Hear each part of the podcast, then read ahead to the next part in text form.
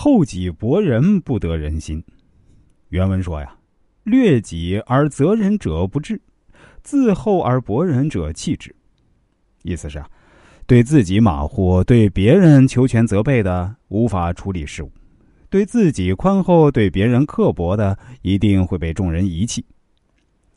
宋代的张商英注解说呀：“圣人常善救人而无弃人，常善救物而无弃物。”自厚者自满也，非仲尼所谓“公自厚之厚也”。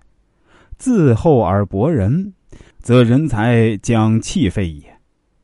王氏注解说：“功名自取，财力己用，慢书贤能，不任忠良，事岂能行？如吕布受困于下邳，谋将陈宫谏曰：‘外有大兵，内无粮草，黄河泛涨，倘若城陷，如之奈何？’”吕布言曰：“吾马力负千斤过水，如过平地。与其貂蝉，同其渡河，有何忧哉？”侧有守将侯成听言之后，盗吕布马，投于关公军士，皆赞吕布被曹操所擒，斩于白门。此事啊，只顾自己，不顾众人，不能成功。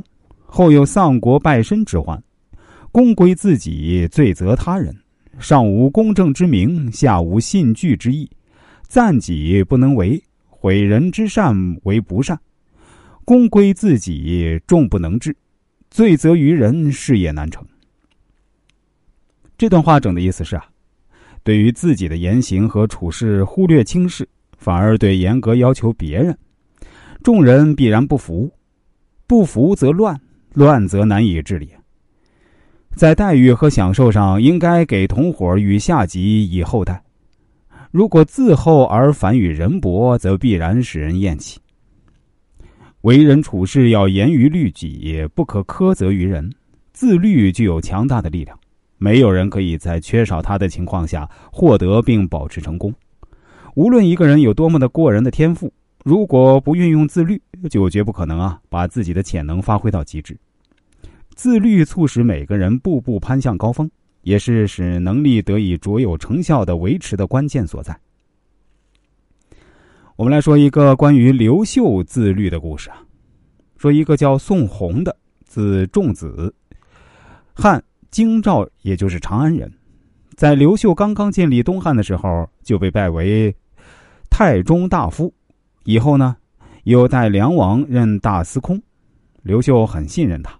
曾让他举荐人才，宋弘呢便推荐了很有才学的桓谭，于是这桓谭呢被召入宫，被拜为议郎给事中。桓谭是东汉时期一位大学者，而且多才多艺，弹得一手好琴呢。刘秀十分喜好音乐，每次宴饮啊都让桓谭为之弹琴。